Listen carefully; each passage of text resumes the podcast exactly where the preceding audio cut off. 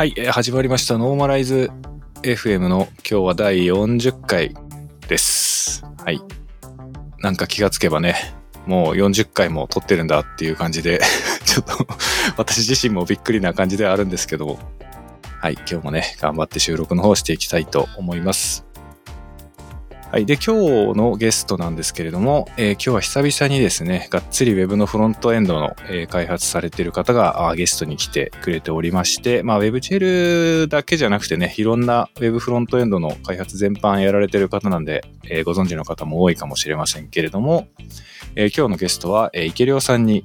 えー来ていただいています。池良さん、今日はよろしくお願いします。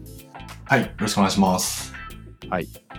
まあ、あの、私と池亮さんは結構、スクールの講師をお願いしたりとかもしているんで、何度かね、あの、直接話したことももちろんあるんですけれども、ちょっと久しぶりにね、今日はいろいろ、ノーマライズ FM のゲストとして聞いていければなと思っておりますので、えー本日も早速始めていきたいと思います。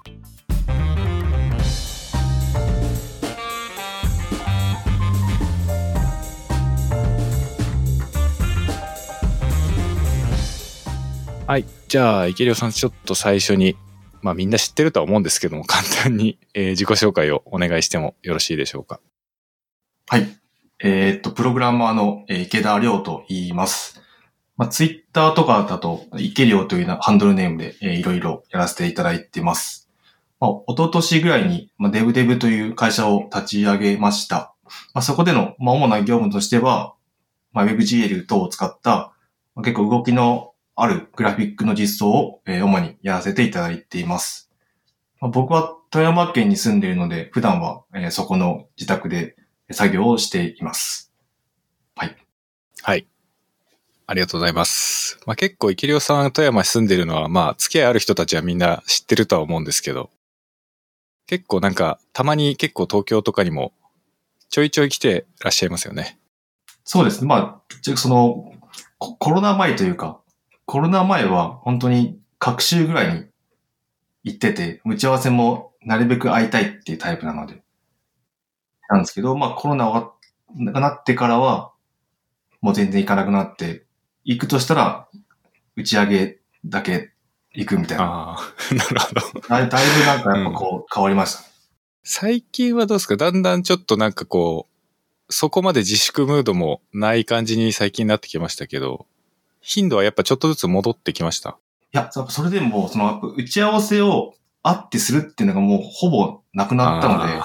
確かにね。あの最後に東京行ったのは、その、年始の、その、杉本さんとかと飲む、あの、飲み会はいはいはい。だけで、もうその打ち合わせしましょうって、その直接呼ばれることももうほとんどないですし、そうですね、もうほとんど行かなくなりましたね。うーん、そっか。まあ確かに言われてみれば、対面で打ち合わせする機会って、言われてみたら私も全然ないっすね。そうう言われてみると。なんか3年ぐらい実はしてないような気もします。東京、その飲み会とかで東京に行くんですけど、その時にもうその泊まるホテルでリモート打ち合わせするみたいな。あ僕がその、その仕事をしてる会社さんに行っても、その会社さんはリモートでやられてるんで、うんうんやっぱそういう感じになっ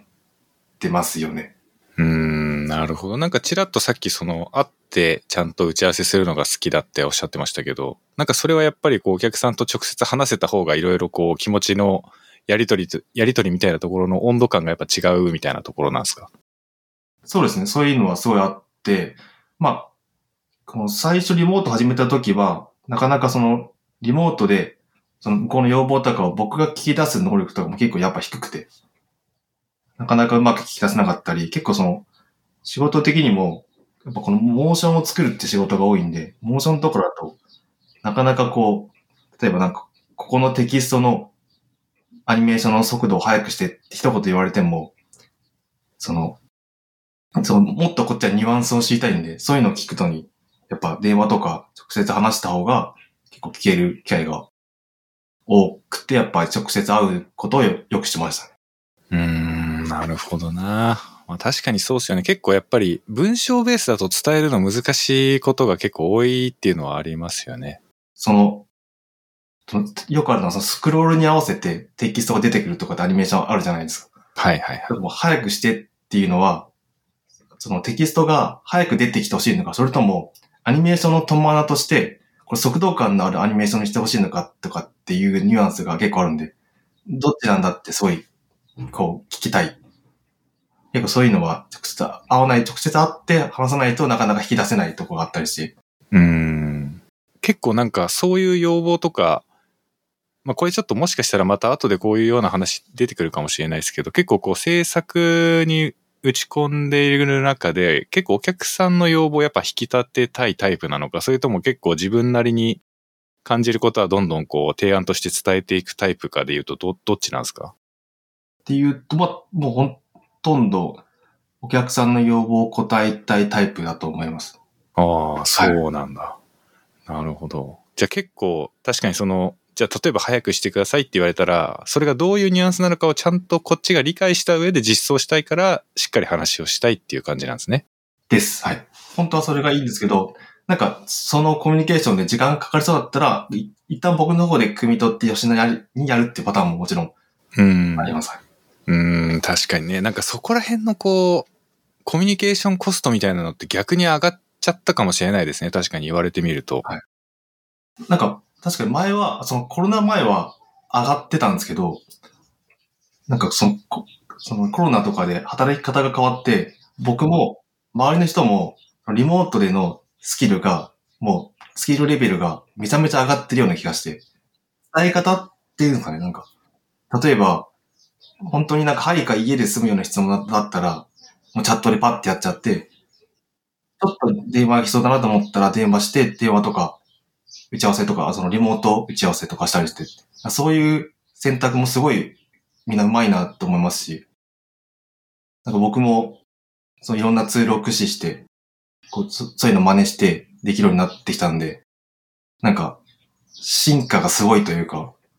もう本当に対面の打ち合わせがいらないっていう感じになったのかな。まあ、たまたまその付き合いのある会社さんが、すごい方たちだったってパターンももしかしたらあるかもしれないですけど。なるほどないや、確かにね、なんか、もうこ、もしこういうなんかパンデミック的な状況にならなかったら絶対必要じゃなかった能力がぐんぐん伸びてる感じは確かにするかもしれない。本当に、すごい、なんか僕めちゃめちゃ悩んでたんですよね。その、やっぱりリモートでやりにくいって思ってて、本当に僕の子供がもうちょっと大きくなって手がかかるなったら、東京に戻ろうかって本当に思ったんですよ。うんうんうんうんうん。でも、今多分、今は多分戻ってもみんなリモートだから戻ってもしょうがない。確かに。確かに本当にコロナでシャレにならないダメージを、被害を受けた方もいるんで、あんまり言い方あれかもしれないですけど、その働き方変わって悩みが一個なくなったっていうのが、やっぱあります。なるほどなまあ、あの、本当にパンデミックっていうか、まあコロナの影響でね、本当に例えばご家族が亡くされたとか、すごい大変な目に遭われてる方たちたくさんいる中で、あれなんですけど、やっぱウェブの現場は本当にあんまりそこまでこう実害がなかったというか、むしろ需要が増えていろいろね、仕事の面では逆に忙しくなっちゃった人とかも多分いたと思うんですけど、なんかイケリオその場合は、もともと地方に移住されてたのが、結果的に、まあ、働き方が変わらずにそのままできるようになったっていう意味では、まあ、不幸中の幸いっていう感じだったのかもしれないですね。なるほどな。なんか、これそもそもなんですけど、そもそもなんで富山に行かれたんですか？最それってなんか地元とかっていう感じなんですか？あ、いや、地元ではなくて、僕のつ妻の地元で、ちょっとまあ、こう、いろいろ事情があって、ちょっと、妻の実家に帰ってきたがあったので、まあ、そうですね、そういう、まあ、いろいろ事情があり、なるほどな。じゃあまあ、そちらで生活できるんだったらその方が今今もいいっていうことなんですよね、多分。そうですね、はい、今も。うんうんうん。うん、なるほど。じゃあまあ結果的にやっぱ不幸中の幸いじゃないけど、そういう環境がたまたま整ったんで、良かったかもしれないですね。じゃあ結構最近はもう、そういうなんか働き方の面ではいろいろ変化はありつつも、まあ基本的にはやられてるのは Web の制作だと思うんで、まあそれ、その仕事内容自体はあんま変わんない感じですよね、多分。まあ大きくはそうですね。はい。まあでも、その、かそのフリーになった頃と比べて、まあ、あの頃はなんか普通の、いわゆる、こうコーディング的なのもやったんですけど、最近は、すごいありがたいことに、本当モーションとか、そういう、いわゆるそのウェブで言うと、なんですかね、キービジュアルのインタラクションの実装だけとかっていうのがありがたいことに増えて、割と、こうやりたいことがすごいできてるなっていうのは感じます。うーん、なるほど。なんかもともとは、本当に HTML、CSS 含めて、全部まるっと自分でやるみたいなのが多かったけど、結構最近はモーショングラフィックスとか、まあビジュアル寄りの仕事だけをやるみたいなパターンが多いっていう感じそうですか？ですね。キービだけとか、あとは、そのもう組み終わったサイトをいただくというか、違う方に組んでいただいて、それの対してのなんか、ボタンの、ホバーのアニメーションだったりとか、スクロールで出てくるテキストのモーションとかを、こう、後乗せで作るみたいな。へえ、面白いな。なるほど。結構なんか私の場合は、その、いきなりちょっと 私の話をしちゃうんですけど、あの、私の場合は、結構やっぱ WebGL だけをやるってことが多くて、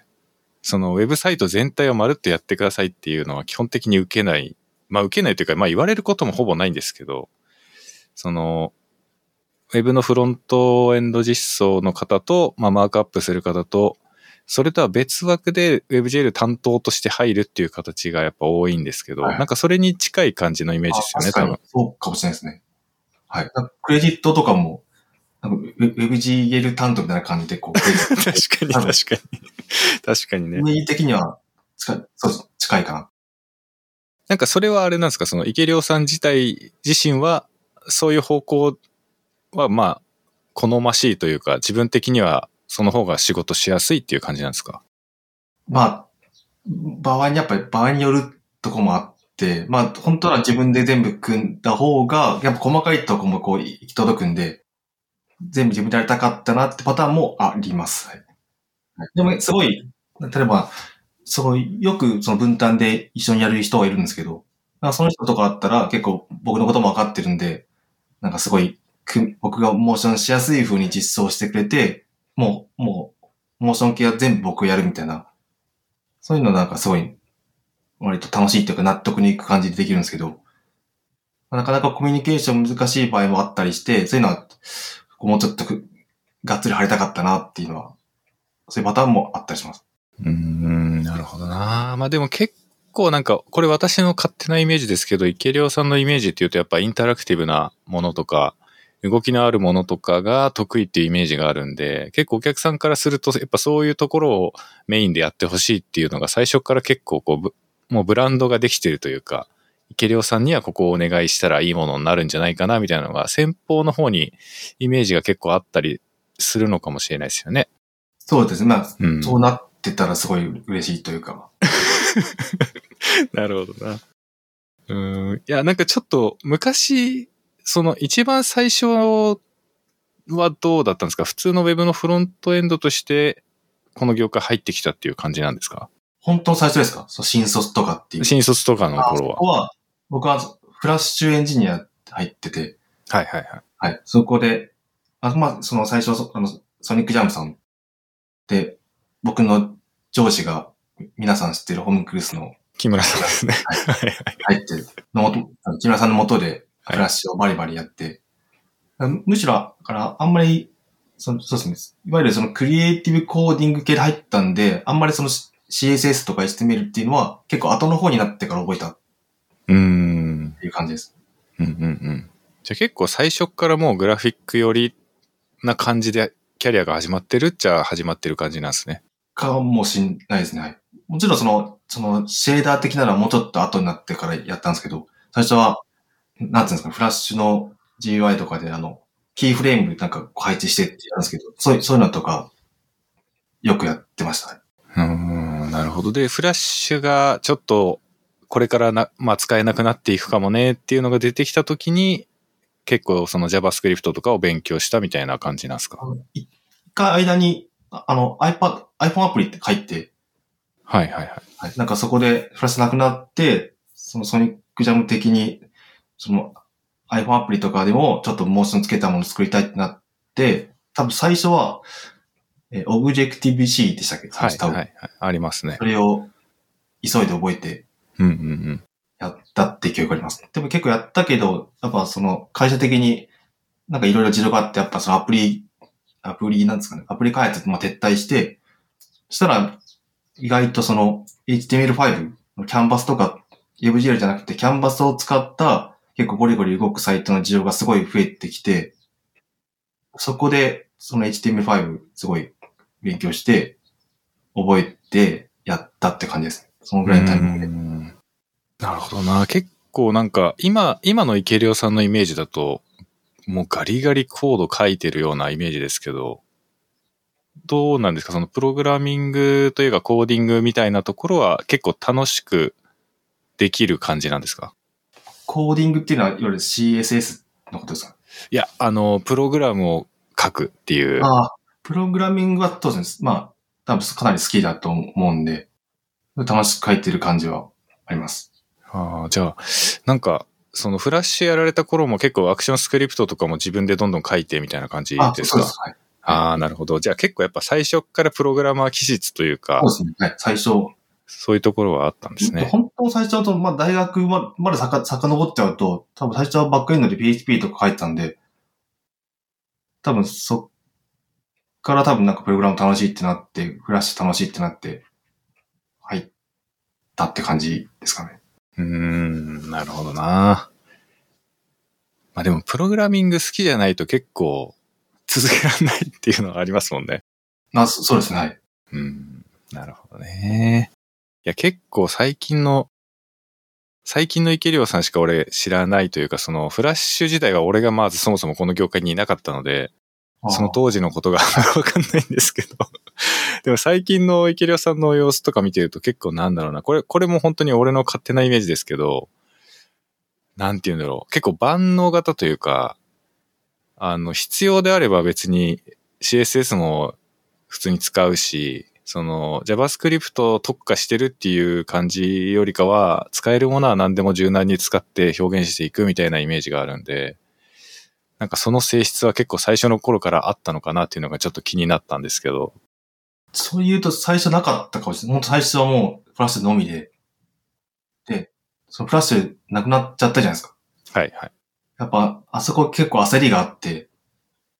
そっから、やっぱその iPhone アプリも勉強したし、他にも OF とか、うん。プロセッションとかもやったりとかして、結構、その辺から、でもその、そのクリエイティブコーディング的な感じ？プログラムでアニメーション作るとか、そういうのはどうしてもやりたかったんで、なんとかそれをやる方向で仕事で使えそうな技術をこういろいろやってったんで、もしかしたらその経験があって今もその CSS もやるし、まあ、JS もやるし、WebGL もやるし、みたいな感じに繋がってるのかもしれないです。うん、なるほどな。なんか、ちょっと長谷川くんと似てますよね。アンシフトの長谷川くんもなんか、フラッシュがなくなるとき、やべえってなって勉強したって言ってましたけどはい。うん、なんか、やっぱそう、みんな結構フラッシュ、フラッシュでなんかいろいろやら、作ってた人たちは、そういう人多かったのかもしれないですね。もしかするとね。なるほどな。じゃあまあ当時、フラッシュがなくなっちゃったけども、えっ、と、ウェブに活路を見出し、結果的に今は結構その、今のお仕事内容は自分的にも、まあ好きでできてるような感じではあるんですか？いや、もう本当にす、すごい恵まれてるなっていう。なるほど。うん。いい、いい感じなんですね、じゃあ本人的にも。はい、いい感じだった。はい、すごいありがたいです。はい。うーん、なるほどな。いや、それは良かったですね。なんか、こう、いやいやそれをやって今に至っちゃってますっていうんじゃなくて、こう、好きで楽しくて仕事してますっていうのは、めちゃくちゃいいことですよね。そうそう思います。はい。うん、なるほど。まあ私も結構 WebGL 触って生活できてるのが、まあいつまで続くのかなっていうなんか漠然とした不安はあるんですけど。まあでも今は少なくとも WebGL で、まあ飯が食えてるっていうところはやっぱ幸せだなと思うし、うん、やっぱそういうふうになんかこう自分の好きなことが仕事にできるっていうのはすごくいいことだなと思うんですけど、まあ、池田、池田さんっていうか、池良さんもそういう感じなんだったら、まあ、まあでもそりゃそうだよなって感じかな。なんかツイッターのアウトプットとか見てると、ね、好きで楽しくてやってなかったら絶対できないだろうなって思うような頻度でアウトプットが出てきてると思うんで。もうなんか趣味っていうかもう感じで、なんかその仕事終わりにあれを早く作りたくて。結局その仕事も、そのツイッターとかでアップしたやつも、その書いてることは一緒じゃないですか。はいはいはい。でも書いてることは一緒だけど、なんかあれがツイッターの方はすごい息抜きになったりとかして。まあ、結構じゃあ、あれですね。なんかあのアウトプットしてるのは、まあよくプログラマーでよく言われるのが、その仕事のプログラムと趣味のプログラムみたいなところが全然違うよって話がよくありますけど、まあ、池良さんにとってはあのアウトプットしてる、ああいうなんかこう、ちょっと作ってみましたみたいなやつがそれ、それに該当してるんですね。じゃあね。そ、そうですね、はい。うん。なんかあれは、その、ふと思いつくんですか？あれをやってみようっていう。あいや、割とずっと考えてるかもしれないです。なんか、こう、次どうしようかなとか、日頃、なんか仕事しながらでもあそう考えてると思います。考えてる感じなんですね。まあ、それを仕事に使ったりとかしてるんで、なんかうまい循環してるな。いや、結構なんか奇抜なアイデアが多いというか、やっぱちょっと変わったもん作りたいなっていうのもあるんですか？あります。はい。なんか、なんとな、なんというか、その、周りから、こう、技術の使い方うまいねって言われたいなっうんうんううんうん。なんか多分目指すところは、なんかすごいギークで、ユニークで、かつかっこいいみたいなところを、まあ、そういう普段の趣味とか、まあ仕事とかでもそういうのできればいいなとは思ってるんで、まあそうですね。なんか単純にかっこいいよりかは、ちょっとなんか、使い、技術とかそういった使い方のうまさみたいなのが出るや、出てるやつが結構好きかな。うーん、なるほどな。じゃあまあ、なんかどこ、心のどこかでこう、常にネタを探しながら生活してるみたいな感じなんですか？そうしてるかもしれないですね。はい。なんか、ツイッターとかでも、どっかでアップしたんですけど、なんかコンソール画面にこう絵を描いて作るやつがもあって、あれとかすごい自分でも気に入ってて、まあでも、おそらく案件では使えないな。そうですね。確かにね。確かにね。まあ本当は使え、なんかその商業案件っていうかまあ、なんかその仕事で使えたらすごい最高にいいんですけど、まあなんか、ももうちょっとやりすぎなければ結構多分チャンスは、あ仕事で使えるチャンスあると思うんで、なんか結構そういうのを探ったりとか。そうですね。なんか、ちょ、まあ、ちょっとって言ってもだいぶ前だけど、なんか、コンソールに、コンソールのところにこう、スタジオの名前がカラーでこう、スタイルが当たった状態で出てきたりみたいなの、最近は結構よく見かけるけど、はいはい。ちょっと、ちょっとなんかこう、わかる人にだけわかるイースターエッグ的な感じで、面白いですよね、ああいうのあると。いや、そうです。だだいぶ、こう、こ好物というか。確かに。なかなか、そうです。広告案件とか仕事とか使いづらいですよね。結構マニアックになっちゃうんで。うんうんうん。なるほどな。まあでもどういう時にどういう感じで使えるかはわかんないですもんね。うん。うん。なんか俺の中では結構初めて見た時驚いたのはあの、インプット要素が結構こう、インタラクティブに動くやつとかもあったじゃないですか。あの、はいレンジタレンジタイプのこうスライダーがこうつら、つながってなんかこう生き物みたいにグイグイ動かせたりとか、ああいうの本当に超面白いなって 思いましたけどね。ああいうのとかは本当に好きで、あれも結構気に入ってるんですけど、まあ、同じく仕事では絶対ないな。うん。あれもなんか、うんどういうふうに思いつくんですか？なんかそれがすごい、そのプロセスが全然想像できないんですけど。あれとかは、ススライダーなんかもともとそういう、あの HTML のインプット要素でなんかいろいろやってる人がなんかいて、それを見たときになんか、あ、なんかスライダーであの、ああいう物理演算系になったら、物理演算系いけそうと思って、やった感じですね。あれ結構そういうそういったマニアックな方とか割とフォローしてて、そういうのをすごい参考にします。うん。まあ確かになんか結構海外の面白事例みたいなので、リツイートされてるのとかよく確かに見るような気がしますけど、結構意識的にそういうこうアンテナ張って面白いなって感じたものは自分も真似してみたりみたいな感じですか？はい、まさしく、はい。いやー、いいですね。なんか私も、その方向性は全然違いますけど、やっぱ Web シェルとかで同じような感覚が多分あると思うんですよね。その、この領域にはすごいアンテナを張ってるみたいなのがやっぱあると思うんで、はい多分池良さんの場合はそれがこうインタラクティブな、なんかちょっと面白さと技術の融合みたいなやつが好物って感じなんでしょうね、多分ね。本当に。なんかそれを繰り返していった先にはなんか何がその動機になってるというか、自分が楽しいっていうのがやっぱ一番なんですか？まあ普段のは、そうです。まあ、まあ半分趣味と、もう半分とかはやっぱその仕事のための筋トレみたいな。あとまあそのひ引き出しを増やすための。結構やっぱそれは意識して。でも多分、多分き去年とかすごい作ってて、その多分なんかハッシュ僕ハッシュタグでなんかデイリーインタラクティブってのをつけて、本当なるべく毎日やるみたいな。あの時は本当なんか完全に仕事のネタになりそうなものを意識的にやったんですけど、結構最近は本当にその仕事と趣味の割合が半々ぐらいになってきて、うん。うん。そうですね、な、な、なってきて、結構変化してる感じ。な、まなんで変化したかちょっとわかんないですけど、まあでも確かにああいうの、なん、なんて言うんだろう。なんか、結構こう、日常的にやる習慣にしていかないと続かないと思うんですよ、ああいうのって。そうです。もう習慣、もう本当し去年やってよよかったなと思うのは習慣になっちゃったんで、例えば、先週とかちょっと僕忙しくて、多分、きいい先週1個しか多分アップしないと思うんですけど、結構辛かったんですよ。1個しかアップできなかったっていうのが。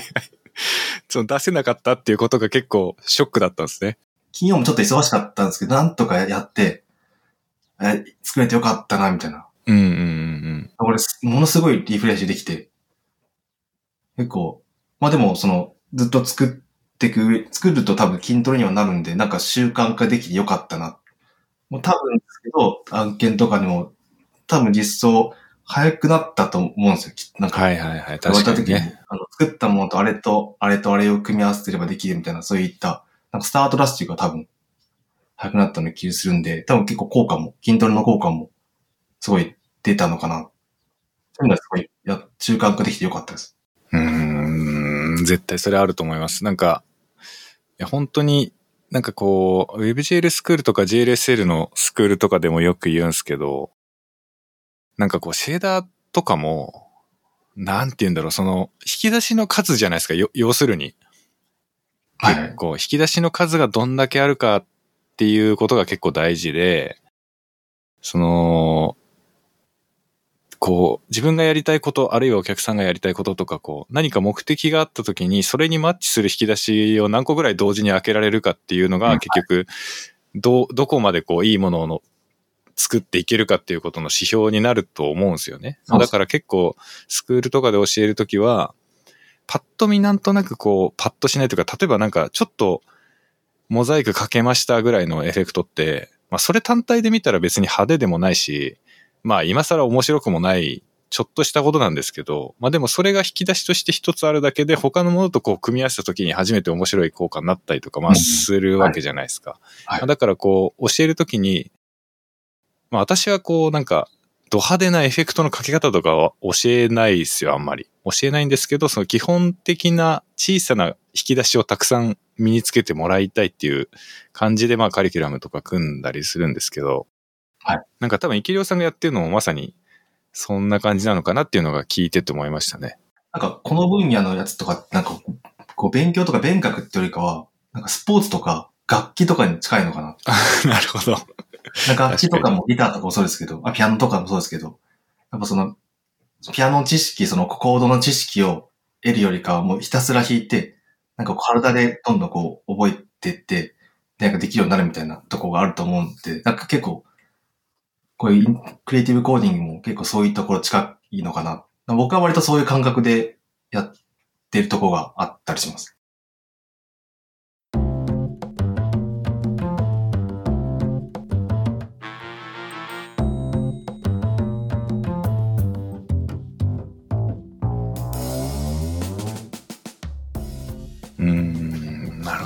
ね。まあでも確かに毎日こうアウトプットしてるのが急にできなくなったら結構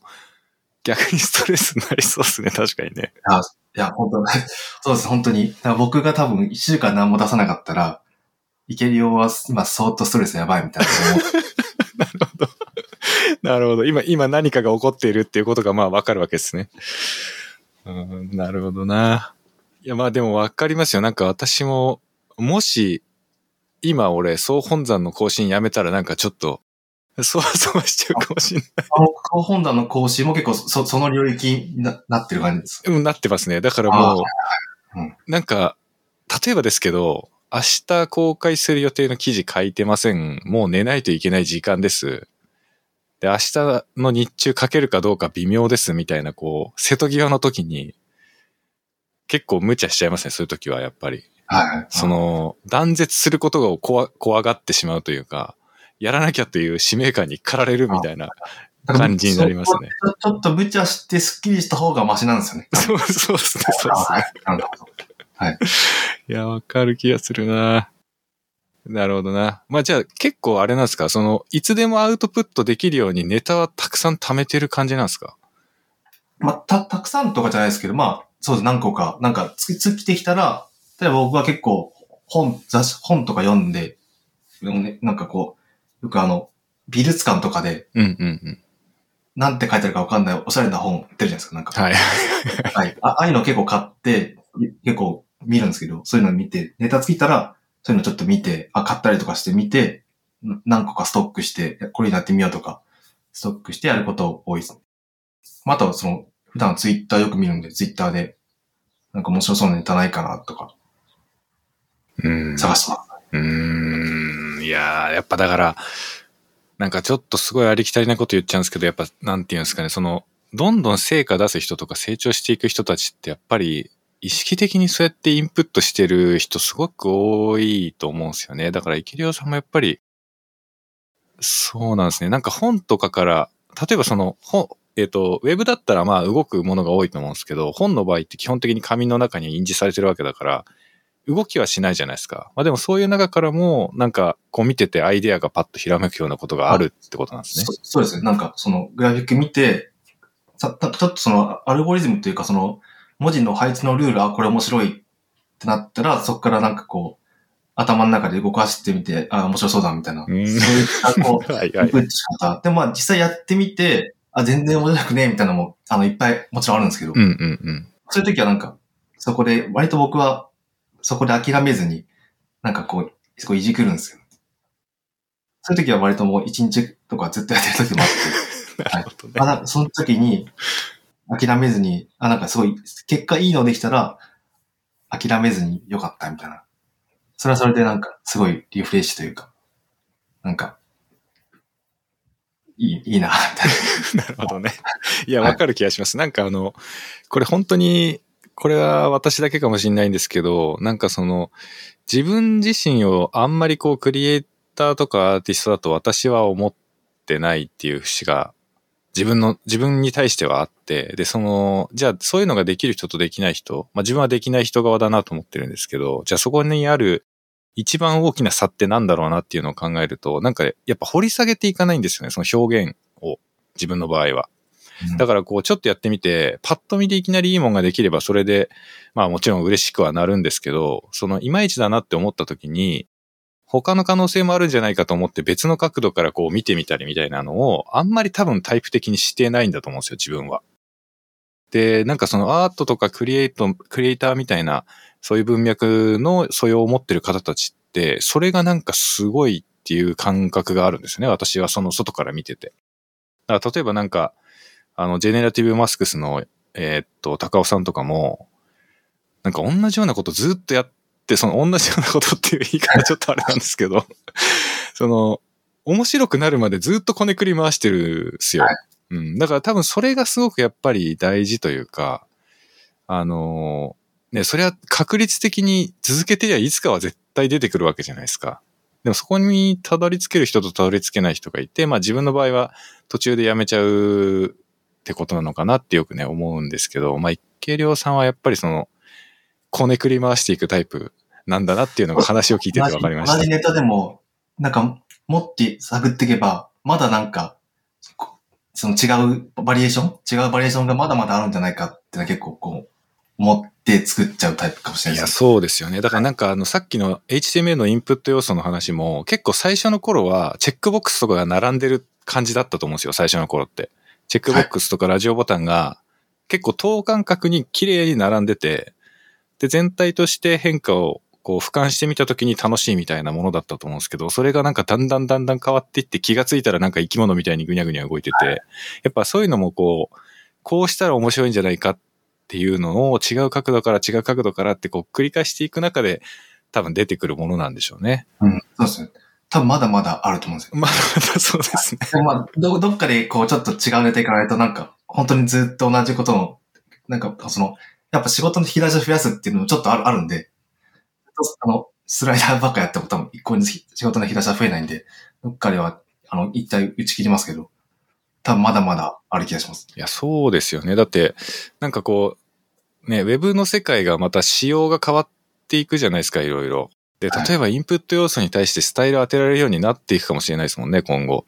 いや、そうですようね。ん。なんかそうなったらまた 全然、全然違う表現ができますもんね。そう。なんかブなんかブラウザのスライダーバーとかも結構知らないスタイル当てるようになってて、いつの間にか。もっと柔軟な CSS が当てられるようになったら多分また表現の可能性が出てくるのかな。うんうんうん。そうですよね。本当インプット要素とかは結構 OS によって見た目が違っちゃったりとかあるし、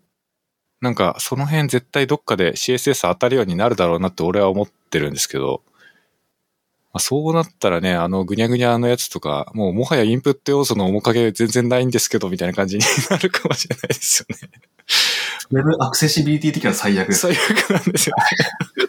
あでもそこを気にしちゃうと多分、こうなん、あ、もうできないと思うんで。まあそこはだからそういうものとして作ってるわけですもんね。表現の一種というか。はい。うん、うん、まあそうだよな。いや、なんか本当にね、なんかこねくり回せる人って本当にすごいなって思いますね。その、なんか、シェーダーとかもそうなんですよね、結局。そのシェーダーでなんかこう表現するときも、ありきたりなコード書いて終わっちゃう人と、なんかいつまでもなんかちょいちょいちょいちょいこうパラメーター変えながら何回も何回も同じようなことやってる人とやっぱいて、やっぱ後者の方がなんか伸びるっていうと語弊があるんですけど、その何かを発見する確率がやっぱ高いというか、うん別物になっていく人が多い気はしますよね。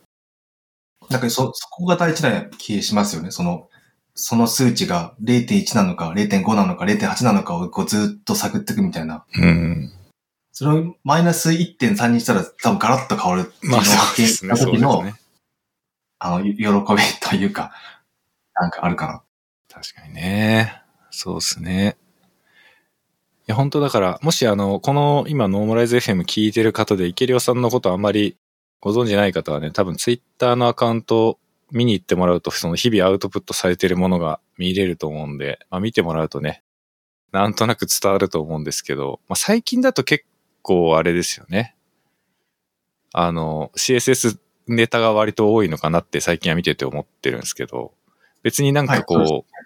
何かにこだわってるっていう、これしかやんないっていうわけじゃなくて、思いついたこといろいろ試してみるみたいな感じですよね。うん。はい。そうです。また、また、どっかで、また WebG に戻ってるかもしれない。そうですね。なんか WebGL はどうなんですか？その、やっぱりさっきお話しされてた、その、これからはこっちでやっていこうっていうタイミングで WebGL についても同じタイミングで勉強し始めたみたいな感じですか？そうです。WebGL はでも、さ多分最初絶対キャンバスやったと思うんで、まあ、いつの間にか、だ最初は 3JS だったと思うんですけど、はいはいはい。やって、で、多分、フリーになるくらいのタイミングとかで、あの、さ、すごくお世話になって、さ 3週ぐらいでびっくりしました。3週ぐらい。なんか、い、今ってどうなんですか？その池良さんが全部自分でネイティブで書くこともあるんですか？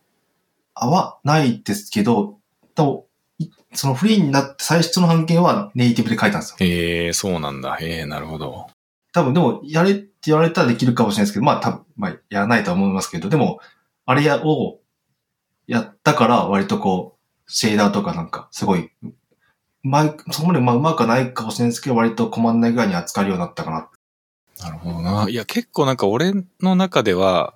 その池良さんの、あの、得意な領域って WebGL だけじゃなくていろいろ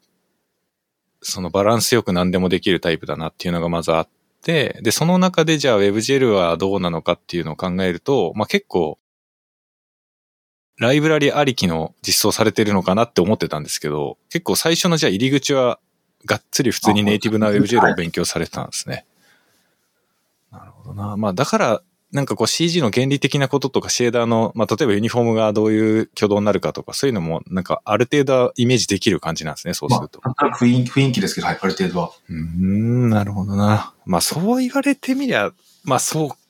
そうなのかもっていう気もするな。なんか、長谷川くん、そのアンシフトの長谷川くんとかもそうなんですけど、結構なんか頂点シェーダー使って、がっつり頂点が動くような実装を作りたいと思ったら、割とシェーダーちゃんと普通に書けないと難しかったりっていうのもあるから、その 3JS とかライブラリの使い方知ってるだけだとできない表現ってやっぱあるよなって思うんですけど、まあ、イヒリオさんはじゃあ結構最初の頃は普通に、普通に勉強してたって感じだったんですね。そうですね。まあ今はね、あえてネイティブで書かなきゃいけないメリットがないというかデメリットの方がでかくなっちゃうから、ライブラリ使って全然いいと思うんですけどね。うん、ただまあ原理を理解するためにはネイティブな API を直接触った方が理解は早そうな気がしますけどね。はい。あの、なんかシェーダーの仕組みとかは多分、あれをやった方が結果 3JS をうまくも使えるようになるのかな。とかっていうのはちょっと思いました。うん、そうっすね。なんか私もそれ、そういう考え方は全く同意するというか全く同じように思うんですけど、結構その WebGL スクールとかでも、あの、最初は 3JS をやるんですけど、まあ後半は 3JS じゃなくてネイティブな WebGL の API をそのまま使って書くっていうセクションに入っていくんですけど、まあそれをやる理由がまさにそれですね。その、3JS 使ってたら絶対その辺っていらない領域なんですけど、とはいえでもそこをやっとかないと、一個上の階段登れないなっていうのが どうしても私は思うんですよね。案件的にも、その 3JS だけでこと足りるやつとかって意外とないやっぱ気がして、うんうんうん、そうですね。あよくやる、一緒よく一緒にやるデザイナーさんからの要望だと、やっぱ直接 GLS いじないとちょっと表現できないようなオーダーがやっぱ多いかな。うん。なんか、たと、例えばでいいんですけど、ど例えばどういうことがあるんですか？それって。なんかシェーダーの、そのフラグメントシェーダーでなんか表現するとか。はい。その、ライティングの影の部分だけを、なんかドットンとかにしたりとかって、なんか多分、ああの、フラグメントシェーダーいじないと多分できないんで。うんうんうん。で割と本当に細かいところで、多分、そういった GLSL の知識がないと、うまく対応できないみたいな。うん。で、そういう細かいところはやっぱり、あの、クリエイティブでやっぱすごい大事だと思うんで、さっきのその、影が普通の単色なのか、ちょっと模様がついてるのかだけで多分こう見た目ガラッと変わりますし、確かにな確かにそうっすね。割とその辺がなんか、80点から80点のものを、あ何十点のものを90点にするとかっていうのよくやります。なんか割とそその辺なのかなとかって思ったりします。うーん、確かにね。いや、すごいなんか説得力、説得力のある話だなと思います。なんか、そう、例えばなんか 3GS がまだ日本でそんなに知られてなくって、まあ WebGL 自体もそこまでなんか流行る、流行るほど流行ってないみたいな、まあ今も流行ってるわけではないんだけども、そこまで認知されてなかった頃だったら、まあそれこそ10年前とかの出始めの頃だったら、なんか今の 3GS の機能がそのまま使えれば、大抵のものは作れたと思うんですけど、まあ今の Web だとちょっとやっぱり普通に使える機能の組み合わせだけだと厳しい場合の方が絶対圧倒的に多いなっていうのはその通りだなと思いますね。そうですね。確かになんか丸とか球体出して終わりとかないですもんね。ないですもんね。確かにな。昔はあったけどな、そういうの。昔は確かになんか、ちょっとあの、球体、リッチな球体が回ってればおーってなった時代はさっきありましたけど、今回ってもしょうがないし、確かにな。いや、ほんとそうっすね。まあだから、例えばなんか、ちょっとこう、コミック系の、コミック系のクライアントさんだったら、その漫画のワンシーンをウェブサイトにちょっと取り入れたいみたいになったら、確かにこうドット模様にしたいとか、トーンが貼られたみたいな点々をこう、シェーダーで表現したいとか、ありそうですもんね。なんかそういうの普通に。はい。全然、僕も3、4回くらいやったことあるあるかもしれないです。なんかその時にやっぱ、なんか、そのまんま 3GS の機能だけだと多分、でき、まあ確かになんか、なんて言うんだろう、その、そういうプリセットのポストエフェクト的なものは確かにあるにはあるんですけど、それがじゃあマッチするかどうかってまあ、わかんないから、結局自分で微調整できないとダメですもんね。結局。うーん、いや、ほんとそうですね。なんかその、そうですね。なんかそうですねとしか言えないけど。いや、確かになまあ 3GS もめちゃくちゃリッチにどんどんなってきてるんで、やれることはね、実際にはどんどん増えてってるんですけど、そうですね。はい。うーん。まあでも確かにちょっとそれだけで済むかって言われたら、圧倒的に済まない方が多いかもしれないですねそう。です。はい。と思います。はい。うん。なるほどな。なるほど。まあ、結構じゃあ、そういったところもあれなんですね。こう日々、やっぱ WebGL の部分、WebGL の分野は分野でやっぱ日々探ってるというか、こんな表現できないかなっていうのはやっぱいろいろ試したくなったらやってみるっていう感じなんですね、きっと。はい。まさしくはい。まあなんか案件のモックとかで、案件ではこういう、そういうモックを作るんですけど、ちょっとやってる時に、ちょっと違う方向で思いついたらそれをストックしといて、案件終わったらまた違う、全然違う形でそのアプローチのやつをもっと試すとか、とかやりますね。フラグメントシェーダーまで行くと多分もう、ネタって多分無限にあって、そうですね。そうですはいね。。あの多分ずっとやり続けても多分ネタが尽きることは多分ないのかな。そうですね。いや、実際どうですか？その、なんか情報収集、やっぱりある程度絞んないと難しいなって私は思うんですよね。だからなんか、私の場合は結構 WebGL に特化しちゃってるんで、あんまりこう、アワーズのサイトとか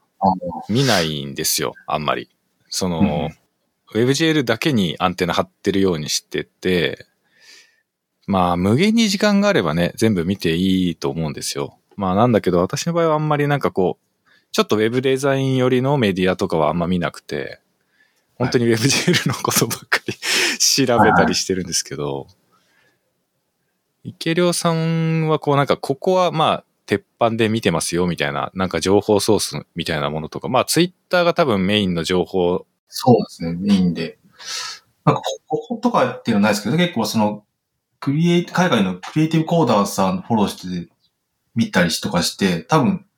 そういう方たちの作品とかをいいねとかリツイートとかばっかりしてるんで、多分ツイッターがうまくこうなんかやって、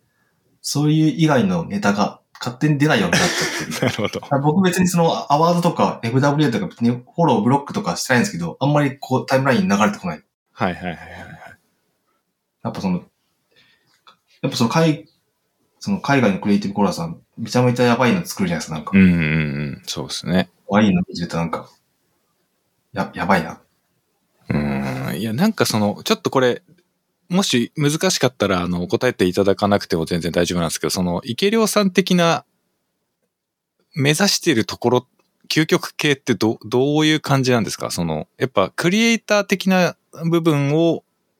一番重視したいのか、なんかこう、仕事で使える技術に、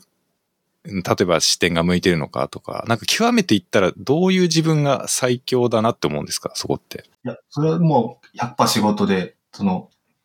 仕事ですね、やっぱし。うんまず自分の好きなやつが案件でできたら、もう究極最高みたいな。ななんかそう、なんか多分、こう、趣味を仕事にしてる人かっこいいみたいな変な憧れがあって、はいはいはい。なんか多分そうなりたいんだと思います。なんか、少しでもなんか、自分の趣味が仕事で役立てばな、みたいな。まあ、その、趣味だけで作ったものをなんか、多分 NFT とかで売って、それで飯食っていくとことあんまり考えてなくて、あくまでも、商業案件とかっていいですけど、まあ、そういう、そういった案件で、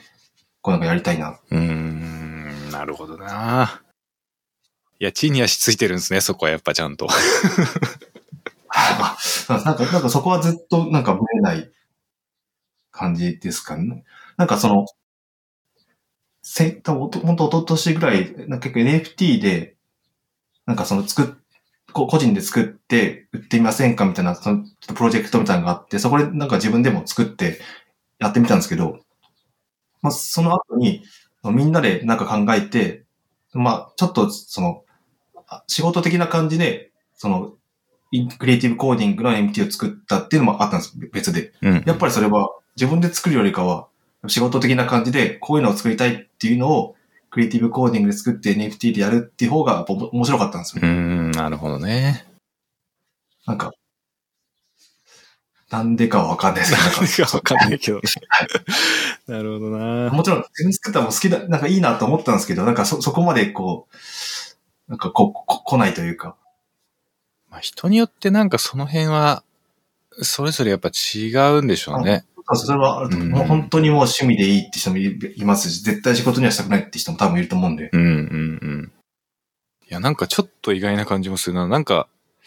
結構その、クリエイティブであることに重きを置かれてるのかなっていう偏見が私の中にあったんですけど、あまあでもそれはやっぱり最終的にその経験が仕事に生きていくっていうことの方が大きかったりするんですね、結構。あ確かになんか、僕のツイッターとかだとそういう風に見られてしまうのもちょっとあるかあるかなと思ってて、たまたま去年とか一昨年とか、すごいありがたいことにあ案件結構多くいただいたんですけど、はいはいはい。やっぱ結構その実績公開がほほとんど NG だったんですよ。うん、うん。で僕ずそのずっとなんか、えっ、と、デイリーインタラクティブとかってあげてたじゃないですか。はいはいはい。で、周りから、もう仕事辞めて、趣味に生きてる人っていうふうになんか思ってたって言ってくれた人がいて、はい。なんか結構それ、ちょっと嫌だな。なるほどな。なるほど。でもそうんの、実績公開できるか、まあ、その、ちょっと、う、運というか、はい、そうですね。コントロールできないところもあるんうんで、うんうん。まあ、今日この場ですごい言えたのはちょっとよかった。ああ、なるほど。なるほど。いや、でも本当そう、そういうところあるかもしれないです。その、例えば池良さんのツイッターのタイムラインだけを見たら、クリエイター寄りの人にやっぱ見えるんですよね。そのやっぱ、やられてることがまずすごく面白い。で、その見た目もかっこいい。で、頻度も高いってなってくると、ああ、なんかすげえかっこいいクリエイターさんだなってやっぱ、みんなパッと見はやっぱ思うと思うんで、なんかそこが実は、そう、そういうことだけじゃないんだよっていうのが、なんか聞けたのはすごく良かった。私も結構なんか良かったんじゃないかなって今思いますね。はいなるほどうん。なんかそのイラストレーターさんとか、そのクリエイターさんとかも僕は、その商業イラストレーターさんとかの方が憧れる。うん。商業クリエイターさんとかっていうの方が憧れるな。なるほどね。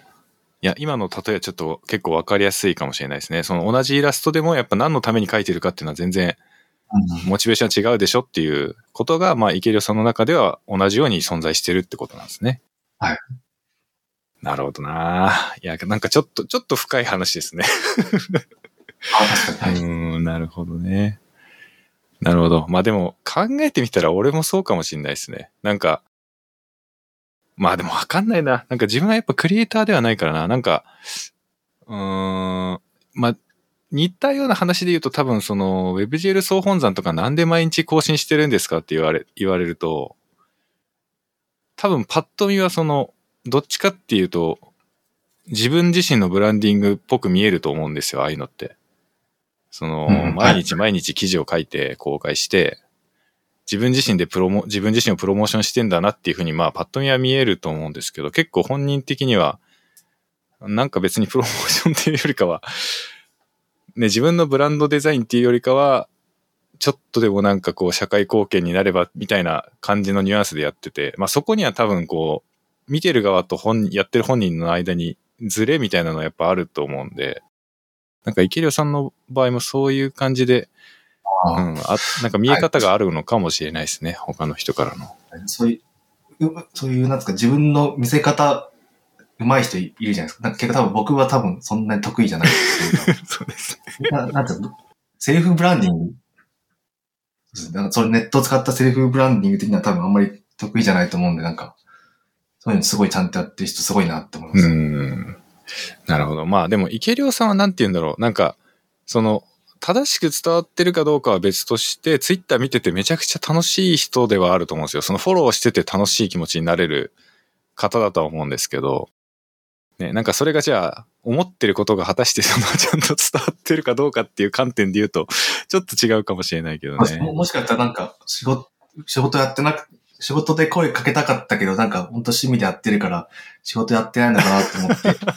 声かけなかったプロデューサーとかディレクターさんとか言ったらちょっと、そうですね。あれだな、まあでも案件やっぱ、やりましたよって言えるかどうかは本当わかんないですからね。そうですね。なんかもう、その公開できない、実績公開できる案件しかやらないっていう選択肢もあるんですけど、そ僕はそこまではやってなくて、うんうんうん。その公開できなくても、こう、ためになるというか面白い案件、まあ、ないくつもあるんで、まあ、そこは、な、なるようになるというか、うん、まあそうっすね。部分。うん、結構俺も全然自分の、なんて言うんだろう。自分の仕事でやったことをアウトプットを全くししてないですけど、別にしたくないわけじゃなくてできない感じですもんね。NG って言うんですかね、その公開しちゃダメ。うん、公開しちゃダメなパターンがやっぱ多いですね。うん。まあ、この慣習本当に良くないなとは思いますけどね。別に誰が作ったって言ったっていいじゃんと思うんだけど、まあ、だから多分その、なんか、あいろいろあるんでしょうね。なんかいろいろあるんでしょう。うん、別にやったっていいじゃんと思うけどな。まあ、大きい会社になると、なればなるほどなんか、難しい場合が多いのかなって思っちゃうけど。指摘の許可を取ってるほど暇じゃないとか、多分そそういう場合じゃないんでしょうね、きっと大きい会社さんとか。なんか、乗っけてもいいですかって書いてもずっと返事来ないのとかもありますし、まあ多分それどころじゃないのかなと思いながら、ちょっと諦めたりとかして。いや、ほんとそんな感じですよね。た多分なんかその決済権持ってるところまでが遠いかったりすると、下で判断できないっていう感じになっちゃうんでしょうね。うんいや、それはあるだろうな。だから前に一回あったのはその、あの、記事にされたりとかツイッターとかで言われたりすると困るけど、別にクローズなとこで人と喋るときに言っちゃうのとかはいいんじゃないですか？みたいななんかふわっとしたことを言われたことがあって。まあじゃあちょっともう WebGL スクールで言っちゃおうかなっつって 言っちゃったことありますけどね。うん。いやまあでも、まあ、全部言えればね、本当は一番いいんでしょうけどね。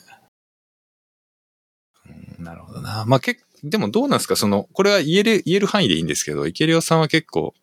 やっぱ広告系が多い感じなんですか？案件的には。そう、でも最結構前とかはそうだったんですけど、今は多分広告案件自体が多分ちょっと減ってるっていうのもありつつ、やっぱその、ちょっとやっぱ尖った会社さんのコーポレートサイトとか、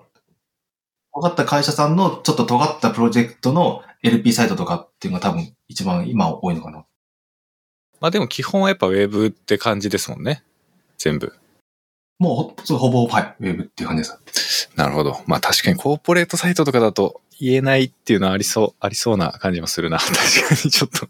ちょっとその、お客さんの、お客さんのものとして納品する感じになっちゃうから、言えないっていうのはありそうですね。確かにね。うーん、なるほどな。まあでもちょっとあれですね。今日ここでその、えっ、と、仕事、仕事につなげることをやっぱりややっていきたいんだっていうのが言えたのは良かったですね。言って広まったらすごい 広まったらそうですねなん。か多分、あの、ツイッターのところにもっとちゃんと書けばいいんですかね、なんか。いやー、まあでもどうなんだろうあんまりもなんな。か、やりすぎるとうん、そうですね。良くないような気もして、バランス難しいですね、そこは。なんかその、ああんまり喋んないで黙々とやるのもかっこいいみたいな、ちょっとあるじゃないですか、そういうなんか。そうですあね。れ、そう、SNS のその、やっぱ、そういった部分めちゃめちゃ難しいな。自分はこういう人だよっていうのを、どう、どう見せるかって結構バランスが 難しいですね。それをなんか自分の口からツイッターで言っちゃうのもなんかちうょっと、ん。説明的なのもちょっとかっこ悪いですよね。うん。いや、わかる気がするな。まあでも言言わなきゃわかんないってのもあるんで、なんか、いや、いや言った方がいいのかなってもちょっと思ったりする日もありますう。ん。まあでも結構、イキリョさんは自分のポートフォリオとかもあるから、まあそういうところでちょっとでも、なんかそれに、そう、そう取れるものがないかちょっとでもあればまた違うのかもしれないですけどね。うん、まあでも結構やっぱもう、イケリョさんイコールこういう感じっていうイメージ像がなんかブランディングがされてるような気がするけど。はい。うん。だからそういうつもりでお客さんも頼んできちゃうのかもしれないですけどね。まあでも別にやっぱモーション作ってて楽しいわけだから仕事がそういう内容なのは全然いいですもんね。いや、そうです、本当に。だから、まあ、しその、SNS でのセルフブランディング、失敗はしてないのかなと思いうん、ます。失敗は全然してないと思いますね。CMS の案件とか、ワードプレスやってって案件来ないんで。うんうんうん。確かにね、そうっすね。いや、なんか、ちょっと、いろいろわかるなと思いました。なんか、いろんな悩みがあるよなっていうのが。はいああ、まあわかる気がしますね。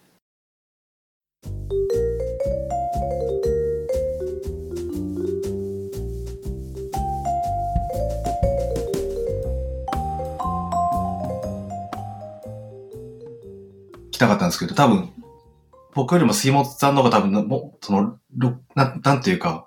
本当に仕事ができないぐらいの体力になった、60代、70代になった時に、なんか具体的に考えたことあるのかな。40代、50代だったら、まあ多分僕は普通に仕事か、プレイヤーとして帰ってると思うんですけど、それより上のビジョンが全くこう、見えなくて、もしちょっとでも、杉本さんなんか考えてることあったら、ちょっと参考までに聞きたいな。うーん、なるほど。いや、まあ、これ、どう、その、なんか、い、今、プログラマーとかウェブのデベロッパーされてる方とかみんな同じような悩み抱えてると思うんですけど、まあ、い、い。つまでこの仕事をやっていけるんだみたいな、なんか漠然とした不安みたいなのあるじゃないですか。体力も落ちてきてるし、なんか、た70代だと、結構か書けないですよね、多分その、集中力とか。今だったら、その、クライアントさんから、これ、このフィードバック今日中にやってくれませんかって言われても、まあ、嫌ですけど、ちょっと頑張ったらできるじゃないですか。70代だったら、多分できないっていうか、その衝撃で、心臓止まってることも多分あると思うんですよ。なんか、え、今、今からですかみたいな。っていうくらいになった時に、まあ、果たして何やってんのかなうんうんうん。ちょっと興味あるな。なるほどね。いや、まあ多分その、この手の話題はすごくみんな気になってるだろうし、まあ実際問題、例えば私が今41とかなんですけど、42かな ?42 とかなんですけど、まあ仮に62までだったらあと20年あるわけじゃないですか。はい。まあ20年あったら、もう世界がなんか全く想像も及ばないぐらいの世界になっちゃってると思うんですよ。20年もあったら。で、そうするとなんか体力的な部分とかは意外と、まあなんとかなってるかもしれない。その医療の進化とかもあったりするかもしれないし。まあ、働けるよう、働き、まあそもそも日本の社会的に60代、70代が働かなきゃいけなくなってると思うんで、まあなんか働いてるとは思うんですよ、多分。はいただその、今と同じことやってるかどうかははっきり言ってぜまあわかんないし、まあそもそもプログラミング自体職業としてなくなってる可能性もありますからね。20年後とかだったら。まあだから、なんかその、よく思う、最近よく考えることなんですけど、あの、まあ、なんて言うんだろう。なんかこういう話するとちょっと、うん、オカルトとは言わないんだけど、ちょっとこう精神論的な話になっちゃうんですけど、なんかこう、若い時に苦労したり、いろんなこと経験してきた人って、まあ別に晩年何があっても結構へっちゃらなメンタルというか、まあ何があってもまあなんとかなるだろうっていうふうに考えられると思うんですけど、なんかこうずっと同じことしかやってこなかったり、あこう、まあありていに言うとチャレンジしてこなかった人たちっていうのは多分、ちょっとこう足元崩れると、もうどうしていいかわかんなくなるみたいなことってあると思うんですね。で、結構俺はその、もうこの業界、ウェブの開発とかをやる、プログラマーとしてやるようになったのが本当に30入ってからというか、まあ、ここ10年ぐらいの話なんですよね。だから、それまでは本当にガテン系の仕事もやったし、なんかこう、飲食系のサービスやったりもしたし、まあ大概の仕事はやったんですよ。まあ貧乏だったしっていう経験もあるし、だからなんかこう、別に例えば農業やって暮らしてくださいって言われたら多分できるんですよね。ああ、その、はい。できない。だろうなとは思わない。その、やる、やれ、やるしかなくなったらできると思うんですよ。だからそういう中で最近よく考えるのは、やっぱあの、体が動くうちにいろいろ経験しといた方がいいなっていうのは結構思うんですよね。はい。で、私の場合はまあ、あの、好まざるとはいえそういう環境にずっと若い頃置かれていたんで、なんか、なんとかなるだろうなって結構思っちゃってるというか、その、プログラミングできなくなっても、まあ、最悪別になんか、飲食でも別にやれるだろうと思うし、まあ、やりたくはないですよ。やりたくはないけど、やるしかなくなったらやれると思うし、あの、警備員として道路に立って赤い棒振り回してって言われれば振り回せるんで、まあ、フォークリフト乗ってって言われればフォークリフトも乗れるし、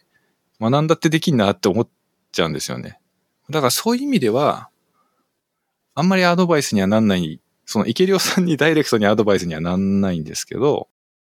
結構最近の若い子たちに対して何か言えるとしたら、なんかあの、思ったことは何でも好き勝手やっといた方がいいぞって思いますね。なんか、その、失敗できるうちに失敗しておけよって、うん、いうのは思うし、あの、あともう一個あるのは、その、いくつになっても挑戦できないってことはないっていうのも思いますね。その、なんか私自身は今40代で、なんかこう、プログラマーの中ではシニア枠に入るじゃないですか、40代っていうと。結構もそうです。はう、い。あの、若手というよりは、ね、熟練したベテランみたいな感じの枠になると思うんですけど、まあでも60歳とかのじいちゃんばあちゃんから見たら、若造だと思うんですよ、俺、俺も。で、その、ああ、まあ確かに。いくつになっても、多分、例えば60代とかでプログラミング始めたりするおばあちゃんとかが話題になったりもしますけど、なんかそのできないっ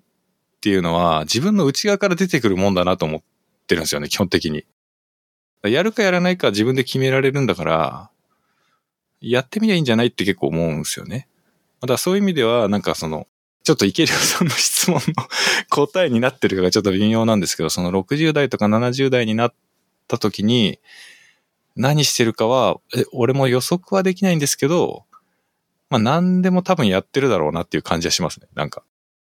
なるほどです。はい。ただ、やりたいのはやっぱりなんか、こういうことをやってたいですね。なんか、デジタルガジェットと触れ合っていたいですね。はい。うん、っていう感覚はあるかな。やっぱ、やっぱ技術者っぽい感じでいたいなっていうのはありますよね。なんかこう、新しいことをやっていたいなっていう感覚はあるかもしれないですね。まあでも、どう、どうなんだろうな。将来のビジョンとか本当描けないですよね。いや、本当になんか、その、僕もその、例えば、会社で人をいっぱい雇って大金持ちになりたいとか、フォロワー100万人欲しいとか、そういう分かりやすい目標とかが全然なくて、はいはいはい。本当に。もう40代はいいけど50代とか、と、なんか、たまにすごい不安になったりするときあります。なんか俺たち、なんか一人社長っていうか、まあ自分で法人の代表をやってて、まあ仕事するしないも全部自由じゃ自由なんですけど、なんか、ふと冷静になるとあれ全部背負、背負ってるじゃんってなんかこう、冷静になる瞬間たまにあって、これなんか大丈夫かなってすげえ不安になる時があるんですよね。なんか今も、あの、多分、この、一般的なサラリーマンの年収からしたらびっくりするぐらい多分稼いでるんですけど、その、自分でも想像できなかったぐらいにちゃんと売り上げが立って、一人法人としてちゃんと決算を迎えてっていうことが、まあ、なんとか続けられてるんですけど、うん来年はどうかわかんねえぞって言われると、そうだなって思うんですよね。うん、だから来年、再来年はどうかわかんねえぞって言われると、なんか不安にななっちゃって、なんかもう、悩みが尽きない感じですね。うん。まあ、ずっとこの悩みと付き合っていくしかないってことですかね。あそうですね。はい。だなんか、人を雇って組織して、組織が勝手にこう回るようにするし仕組みを作れるタイプの企業家っているじゃないですか。そういう人たち本当に羨ましいなって思いますもんね。確かに。まあ、その人たちも、その人たちでなんかやっぱ、すごい悩みが。あるんですかね。多分、あうんじゃないかなとは思うんですけどね。なんかそういう人たちなんか人がいなくなったらどうしようとか、うんうんうん。なんかあいつが不祥、不祥、誰かがすごい不祥事を起こして、起こしたらどうしようとか多分あるのかな。まあそういうの、うんなんか、例えばイーロン・マスクみたいな人は悩ん、悩み多分全く違うタイプの悩みしかないと思うんですよね。そのなんか経営がどうとかそういうことは、あんまりこう悩んでないと思うんですけど、なんか俺たちが思いもよらないようなことに実は悩んでるかもしれないですもんね。うんまあ、お金的なところはもう心配なくなってるけど、まあでもわかんない。どうなんだろう。なんかその、ツイッターも買収した金が借金して買ったけど、払えないんじゃねえかみたいな話が出たりとかしてるから、なんかあれぐらいの金持ちになったとしても、結局お金の悩みは尽きないのかもしれないですね。確かうん。やってることのスケールがでかいだけで結局悩みは尽きないのかもしれないし。わかんないですね。本当なんかこの、この悩みは多分普遍的な悩みでみんなずっと抱えてるじゃないですか。に。そうだと思います。はいちょっとなんか、池良さんの質問に対する答えになってないような感じであれなんですけど。まあでも、どう、どうなんですかね？なんか、ちょ、ちょっと違う話になっちゃうかもしれないですけど、なんかこう AI がやっぱりすごく今、流星を誇ってるというか、うん。どんどんどんんどんすごいことができるようになっていっていて、まあそこはかとない不安があるじゃないですか。奴らの進化を見ていると。ああります。うん。でもなんか最終的にやっぱどこかで人間的なものが必ず人間の方に人間的な良さみたいな超えられない壁があるとどうしても俺たちは信じたくなる、心理的には。そうですね。はい。信じたくなると思うんですけど、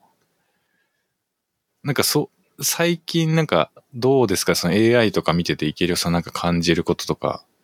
あったりします？なんか。あまあ、確かに今いっぱい出てて、結構自分でも使ったりとかしてて、例えばなんか、あの、チャット GPT。例えばなんか GLSL のなんか、こういう表現したみたいな、その最初の入り口、だ試しになんかここういう表現を GLSL で書いてって書いたら全然間違ったんですけど、その入り口のアプローチとしてはすごい、あ、なるほどなっていう面白いアプローチを提案してくれたんですよね。そういう、その、作業が楽になるツールとしてはなんかすごいいいなっうん、うん、うん。ていう感じで今普通に使ってて。でもその、よく言われるのが仕事が AI に取られるんじゃないか疑惑とかがあるじゃないですか。で、まあ多分 AI こう、どんどんツールが進化していくと多分なんか AI っぽいデザインとかなんかこうできてくるかな。で、おそらく多分僕が一緒にやってる方、クライアントとかだと AI っぽいデザインじゃないやつをやりたいとかっていうオーダーが出てくると思うんで、まあそうなったら、まあそんなすぐに仕事を取られるとか、そういうのは多分なさそうかな。ちょっとおっしゃったら甘い考えかもしれないですけど、まあそういうのはちょっと思ったりします。うん。いや、なんか池良さんが作ってるものとかまさにそういうものだと思うんですよね。なんかその AI が思いもよらないものというか、AI からは絶対出てこないだろうなって思うようなものを作ってらっしゃるタイプの方なんじゃないかなと思うんですけど。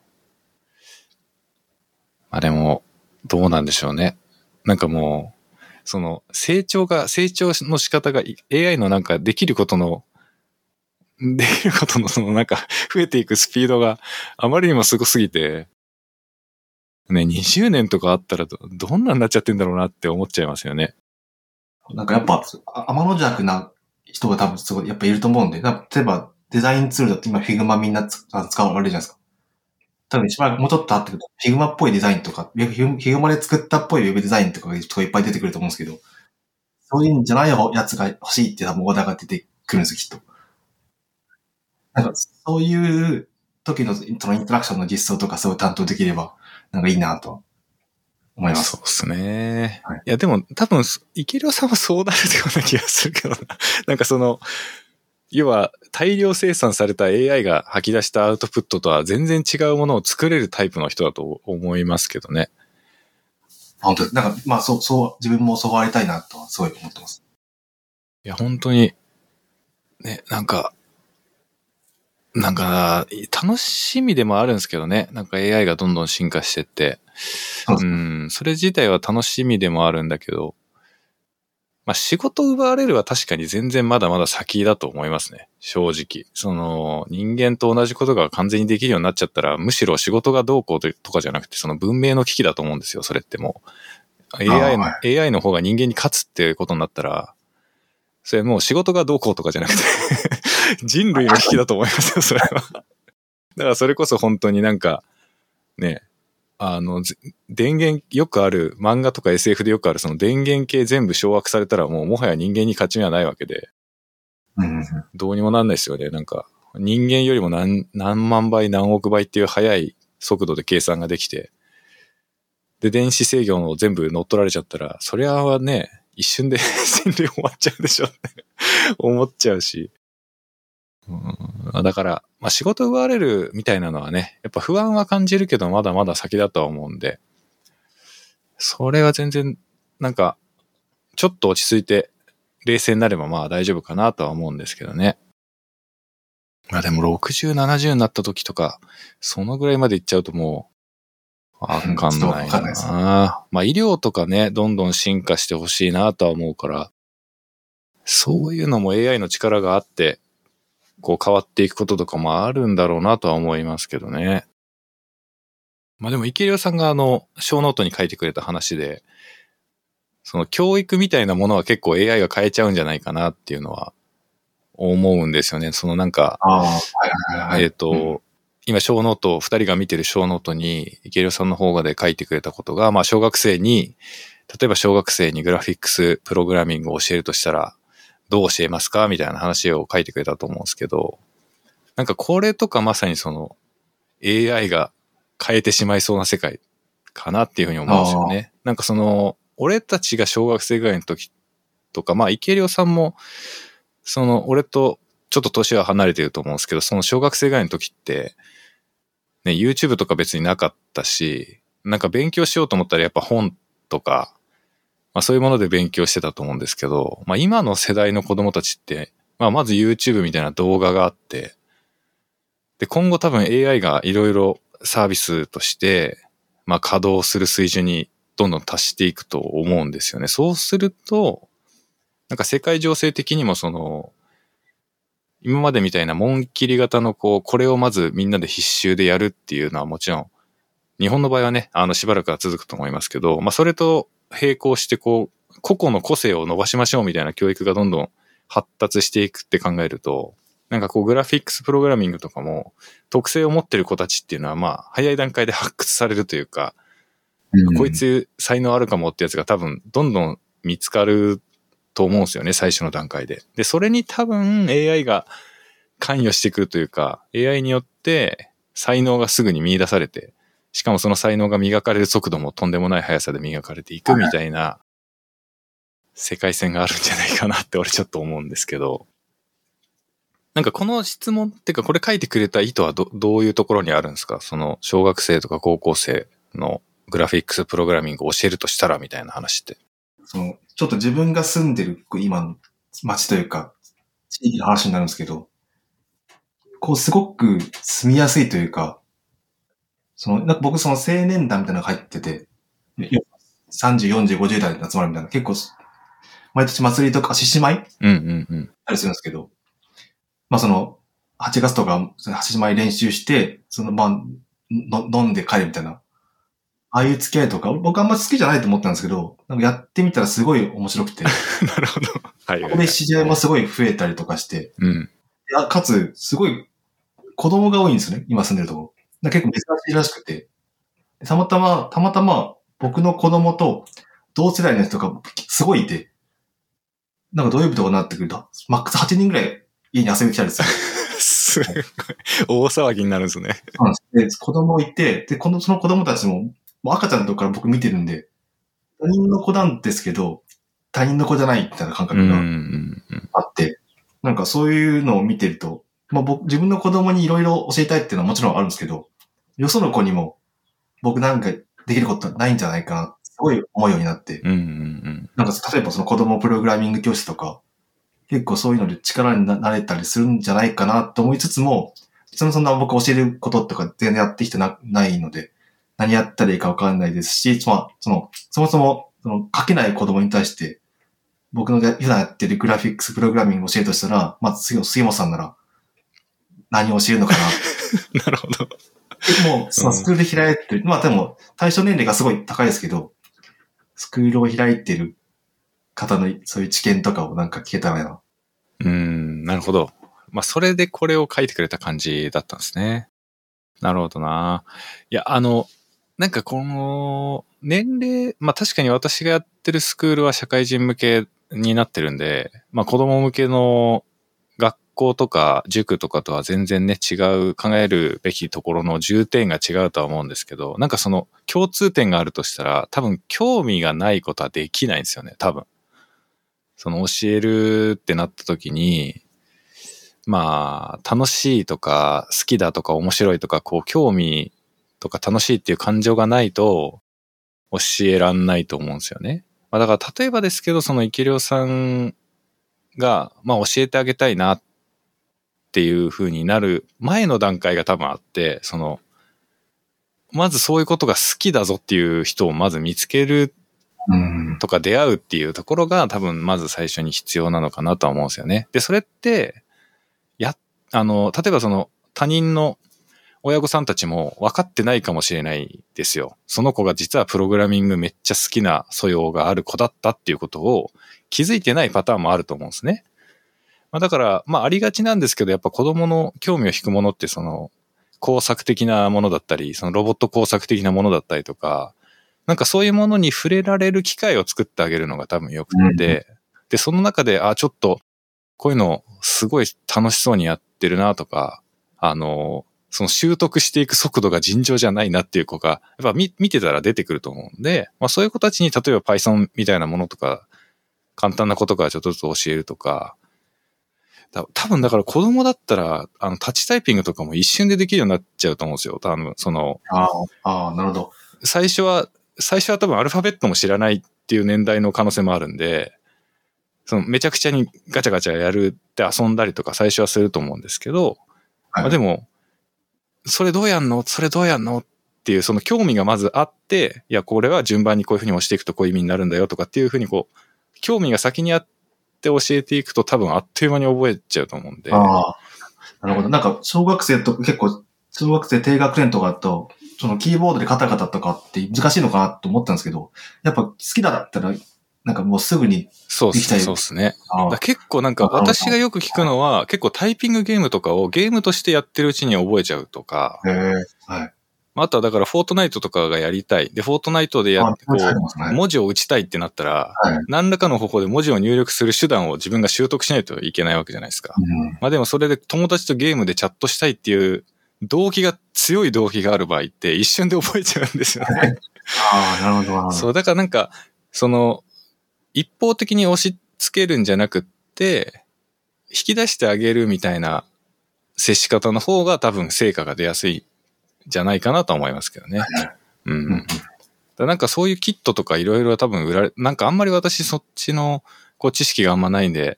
あれなんですけど、多分その、ちょっとこう、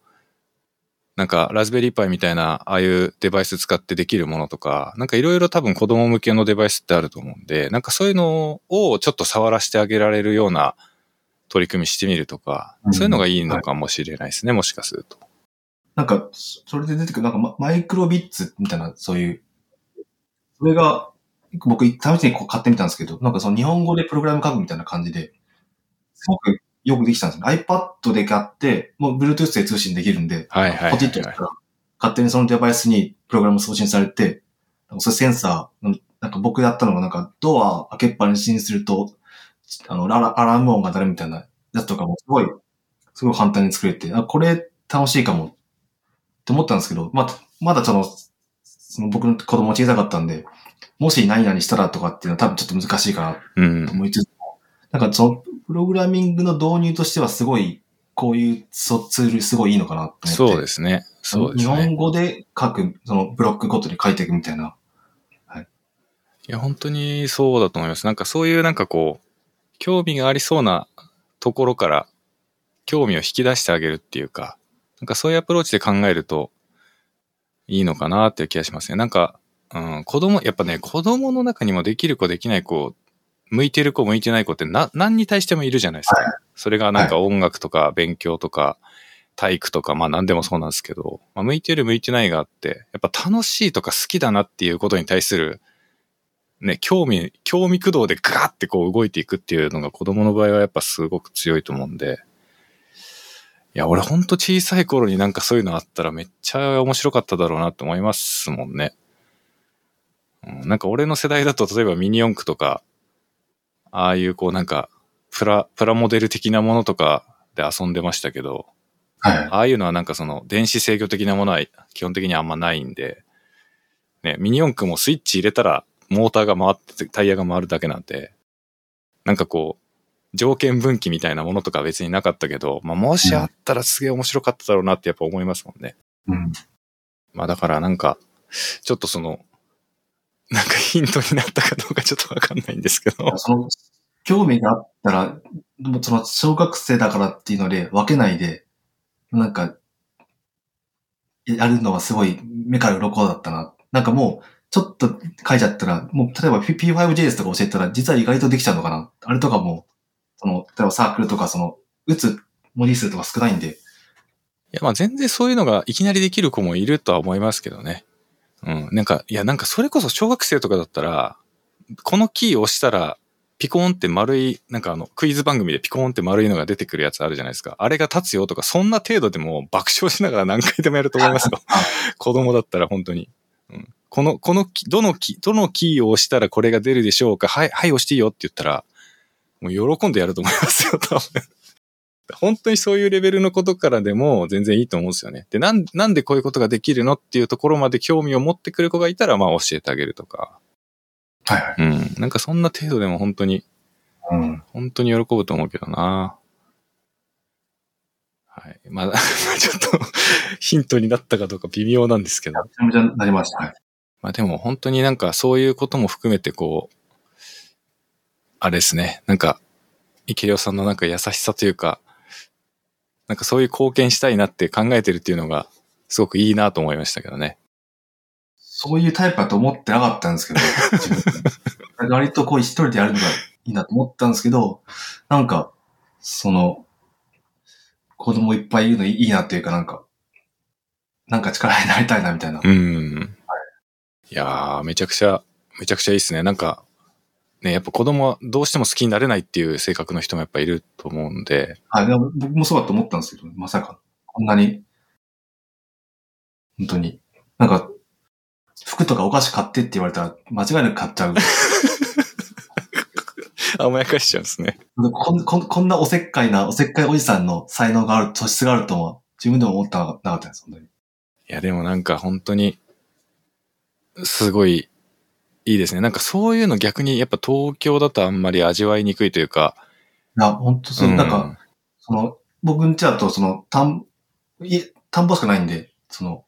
さっきの青年団に入ってる人とかがこう通ってくると、こう、さりげなくこう挨拶とかしたりとか、そういう些細な、こう、なんですか、ふ触れ合いとか、結構そういうのが心地いいな、みたいな。うん。まあ、東京とかでなかったな。まあ俺は結構、田舎育ちの今東京に暮らしてるんで、うんその感じもなんとなくわかるし、はいうん、昔は結構なんか、地元、地元のその子供らを取りまとめて遊んだりとかしてたから、ああ。あ、結構それ近いかもしれないです。なんかそういう。うん、なんか子供たちやっぱり、なんか、団地だったんですよ、俺が住んでたとこが。だからもうちっちゃい子がいっぱいいて、で、誰かなんかやっぱり、お兄さん的な感じで、誰かが仕切ってくんないと、まあ、はちゃめちゃになっちゃう感じの場所だったから、うん、なんか遊んであげたりとかしてましたね、なんかね。うん、だからなんか、その時の感覚から言うとやっぱ興味、興味があることはいいんじゃないかなっていう感じはするんですけどね。うん、まあでもやっぱ今の東京とかだとちょっとやっぱ、見てるとそういうの難しいんだろうなって思っちゃうなやっぱりな公園とかもあんまないし、ないし、ああ、なるほど。まあ、場所によるのかもしれないですけど、少なくとも田んぼとかは絶対ないんで、田んぼの中に裸足で突っ込んでいってザリガニ取ったりとか、多分今の東京の子供たちやったことないんだろうなって思っちゃいますもんね。なんかそういう意味では、すごく良かったんじゃないですか？その池良さんがその富山に、富山で暮らしていることの、なんかすごいやそうです。なんか、いいと、いい部分というか。田舎暮らしだとなんかあんまり良くない記事とかあるじゃないですか。その、あ I ターンとか一回帰って、まあ、コミュニティにあんまうまくい馴染めなくて、はいはいはいやっぱ戻って記事結構見るんで、なんかそういう、ちょっと心配だったんですけど、全然普通に、こう、会う人ばかりで。あと、年配の方とかも、僕、あの、ゴルフ好きなんで、その、住んでるとこって、なんかゴルフが盛んで、はいはいは年に3回もゴルフ大会があるんですよ。い。おー。で、そこも僕も参加して、そこでその年配の方となんか、ちょっとなんか知り合いになって、その方とは田んぼを耕してるんで、目の前の田んぼを耕してるんで、ちょっと挨拶探したりとかして、なるほどね。いか、結構なんか、楽しい。開発者みたいな感じの仕事してる人少ないというか、イキリオさんぐらいしかいないんじゃないですか？みんな農家とかですか？間違いなくそうですね。はい。確かに。そりゃそうだよな。いや、でも、いいっすね。なんかみんなと仲良くできて、うまくいってるっていうのは。う。うんん。いやーなんか、ちょっと、ちょっと羨ましい感じもする。まあ確かになんか、ね、その地元の人たちと、反りが合わなくてうまくいいかなくなっちゃいましたみたいな話、うんたまにやってますもんね、テレビとかでねそう。でも、もしかしたらもうちょっと、例えばなんか、僕ももうちょっと年齢経ったら、その自自治会のなんか班長とかそういうのややったりするんですけど、多分そういうのになると、普段そういうのに顔を出さない人たちを接することがあって、そうですねそ。したらなんかそそれが合わないとかっても、もしかしたら出てくるかもしれない。今は、その、そういう行事に顔を出す人は、やっぱ基本やっぱいい人だと思うんで。いやーちょっと羨ましい。なんか前にあの、今年の最初に飲み会で会った時も、なんか似たような話したような記憶があるんですけど、ちょっと羨ましいっていうか、田舎暮らしに憧れるとこもあるんですよね、ちょっと。うん、やっぱ自分の育ち的には田んぼの中で育ったみたいな感じだったんで、全然自分は嫌じゃないんですけどね。ただまあみんなでそっちに移るってなると大変だなって思っちゃうけど。僕はその田んぼ暮らしじゃなかったんで、なんかそこはつ新鮮というか、先週とかもあの、ど、ドブ掃除、その、はい用水路の泥とか落とす作業、毎年参加してるんですけど、い意外と楽しくて。僕がその、僕群馬出身なんですけど、群馬の時もそういうのなかったんで、はいはいはい。その周りの人と喋りながらなんか、やるのが結構楽しいなとい思い。やー、いいじゃないですか、いいじゃないですか。それでみんなで終わったらなんか飯食ったり酒飲んだりしてって感じですよね。まあ、まあ僕よ、いつもはそうですね。それで飲み会したりとかして。祭り、夏休みとかにあるんですけど、すごい楽しみです。僕あの、獅子前でふ笛吹くんですけど、その夏ぐらいの時期になるともうキーボードの横に笛置いといて、うんうんうんだ。ったらちょっと休む時にもうすぐに笛練習して、ずっと練習したりとかするんですよ。いや、結構こ、こんなに楽しいんだみたいな。いやー、いいな練習終わったら、すごい飲んで、ーうん。みたいな。なんかその、お祭りのお囃子の一団の中に入るってことなんですね。じゃあ。あ、はい。なんか、は入ってって言われて入ったら。なるほはい。いやちょっと怖かったですけど。いやー、ちょっと想像できねえわ。どんな感じなんだが。まあでも、あれですね。ちゃんと練習して、いい感じに今、準備が進んでるってことなんですね。はい。やっぱり、笛難しくて、最1年目とかは全然音出なかったんですけど、だんだん出てくると、そなんかその、そのクリエイティブコーディングでだんだんできてくると楽しいじゃないですけど、なるほど。こういう、割と近い感じになって。ああ、なるほど。まあ自分が成長していってるのを感じられると、喜びがあるってことなんですね。はいはい。いやー、いやー、ちょっとその、その映像欲しいな、その映像。ちょっと池山さんが笛吹きながら 行列に混じってるところ、ちょっと映像が欲しいな。撮って、なんかまた、年末とかで VBCL 飲み会あった、あとあれあ、そうです、そうですね。ちょっとそれ、あの、SNS に放流するのはちょっと危ないんで、あの、クローズドなところでちょっと見せてほしいですね。ちょっと、じゃあ、じゃあ今年は、例年よりもさらに練習して、ちょっとちゃんとうまく弾けるようにそうですね。結構曲が本当に10曲ぐらいあるんですよね。はいはいはい。もう全部やんないといけないんで、まあ曲も覚えてない、まだ覚えきれてないとこもあるんで。いやー、大変そうだけど、まあでも、いいですね。それ、また来年、再来年もずっとその楽しみが続くわけですからね。はい。うーん。いやー、ちょっと羨ましいわ。なんか、本当に、すごく幸せそうな感じがして、ほっこりしました。そうですか。はい。あ、でも、でも、あの、僕、そのお酒好きで、東京の時は、その徒歩圏内に居酒屋とかあって、そこで人飲み行くの好きだったんですけど、それはやっぱできないのがちょっと残念な。もう本当に、あの、徒歩圏内のコンビニすらないんで。うん。まあでも、まあでも、それで不不便かって言われると、まあ車出したら割とどこでも行けるんで、そこまで不便ではないけど、徒歩圏内に居酒屋できたらもっと最高なんで。そこだけがちょっとデメリットなんですね。結構今は、あのまあ、富山駅一番栄えてる駅あるんですけど、そこまで車で行って、一人で飲んで代行で帰ってくるとかっていうのたまにやったりします。なるほど。まあそこはちょっと難しいとこですね。確かにねい。や、そう、店、まあ、お店の数は、まあ、どう頑張っても多分勝てないんで。まあでもみんなで集まって飲める場所とかが、ね、たまにとはいえあるんだったら、なんかすごくいいっすね。はい。逆に東京とかでそういう飲みができる場所って、てかそういう機会がある場所ってあんまないですもんね。ああ。多分住んでるマンションとなんかそういう、みマンションの人たちでなんか、その交流があったりとかって、な、まあ、ない、ないですよね。ない、ないですね。もっとなんかすごいドライな感じで、なんか、本当にすれ違う時にちょっと、あ、おざいますぐらいの感じのやりとりしかないですもんね。うん。まあなんかその自治体レベルになると、ちょっと昔ながらのその、おじいちゃんおばあちゃんたちが、なんかみこしの、みこしを出してきて、なんかお祭りやってくれたり、みたいなのは、まあ私のその今住んでるとことかは、1年に1回2回ぐらいはありますけどね。うんうんまあでも、ほとんど自分たちが参加するっていう感覚があんまないっていうか、ああ。杉本さんはそういう、みこしをこいたり、立てたりとかはしない。そうっすね。まあ人数もめちゃくちゃいますからね。なんか 何十階建てのマンションとかになってたら、そもそも、そうですよね。地方と東京人数が、多分もう、桁が2個ぐらいそうですね。そうですね。僕らのところでも本当に20人とかそういうレベルなんで。うん。だからまあ、なんか、どう表現するのが適切かわかんないですけど、本当家族みたいな感感じですよね。なんか、お隣さんとかも。いや、本当に、そうですね、本当に。先週とかも、この子供と僕で、近所自転車で散歩とかしたんですけど、普通に楽しくて、また、僕37ですけど、普通に一緒に遊びたいなって。いやー、いいですね。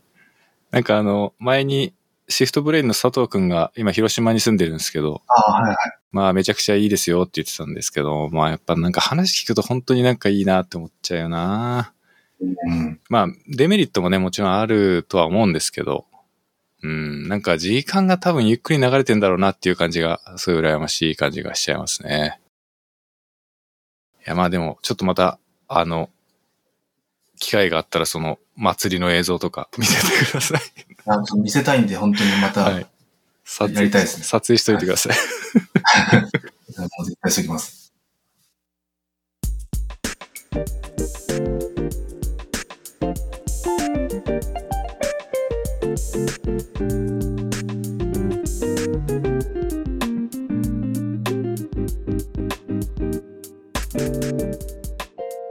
はい、えー、では今日もですね、あっという間に時間が過ぎて、ちょっとね、いろんななんか田舎暮らしのいいところの話とか聞けて、本当にめちゃくちゃ今回もね、いい話が聞けたなというところではあるんですけども、えーだいぶね、長い間時間が経ってしまったので、えー今日はそろそろ終わりにしていきたいかなと思います。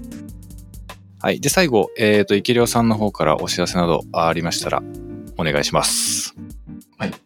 まあ、えっと、ツイッターとかで、こう、日々、そのクリエイティブコーディングを使った作品をアップしてるんですけど、まあ、よかったら、まあ、フォローなりしてもらって、見てもらって何か反応してもらえたら、多分めちゃめちゃ喜ぶと思うんで、あの、よかったらお願いします。はい。ありがとうございます。まあ、結構、なんて言うんだろう、映像とか画像がいっぱい使われてる感じの投稿が多いんで、もう見てるだけでもね、すごく刺激になると思うので、はい。まあ、インタラクティブな表現とか、クリエイティブコーディングとかに興味がある人だったら絶対にフォローして損はしないと思いますので。はい全部ソースコードも、あの、公開してるんで。あ、そうですよね。はいそうですよ参考ね。になれば。まあ、GitHub のリンクとかもね、踏んでもらえればすぐ見れるようになってるものが多いと思うんで、はい。ぜひ興味のある方は、フフォローなどしていただければと思います。はい。じゃあ、そんな感じですかね。じゃあ、生きりょうさん、ちょっと長い収録になりましたけども、えーお付き合いいただきまして、本当にありがとうございました。あ、とま僕もすごい楽しかったです。ありがとうございます。いや、俺も楽しかったです。本当に。あこんなに喋ったのすごい そうですよね。そうですよね。いません。あいや、の、本当にそうですよね。喋んない。いやー、わかります。なんかこう、あんまりこうね、勉強会でみんなと集まって喋るみたいなのもなくなっちゃったから、本当にね、なんかこのノーマライズ FM はそういう意味でもいろんな人とお話できて、本当にいい、いい取り組みだなと思っております。はい。本当にそう思います。はいはい、ありがとうございます。じゃあ、あとは、ノーマライズ FM のいつもの、えーお知らせになりますけれども、えーノーマライズ FM では、シャープの、えーノーマライズ FM というそのまんまのハッシュタグでね、えー皆様からのご意見、ご感想など随時募集してます。まあ、なかなかね、感想をもらうの難しい、あの、ポッドキャストってなかなか感想をもらえないっていうのが、ポッドキャストやってる皆さんの悩みあるあるだと思うんで、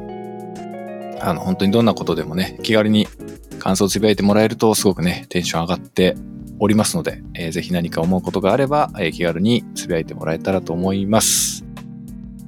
はい、じゃあ今日はね、えこれで終わりにしたいと思います。最後まで聞いてくださってありがとうございました。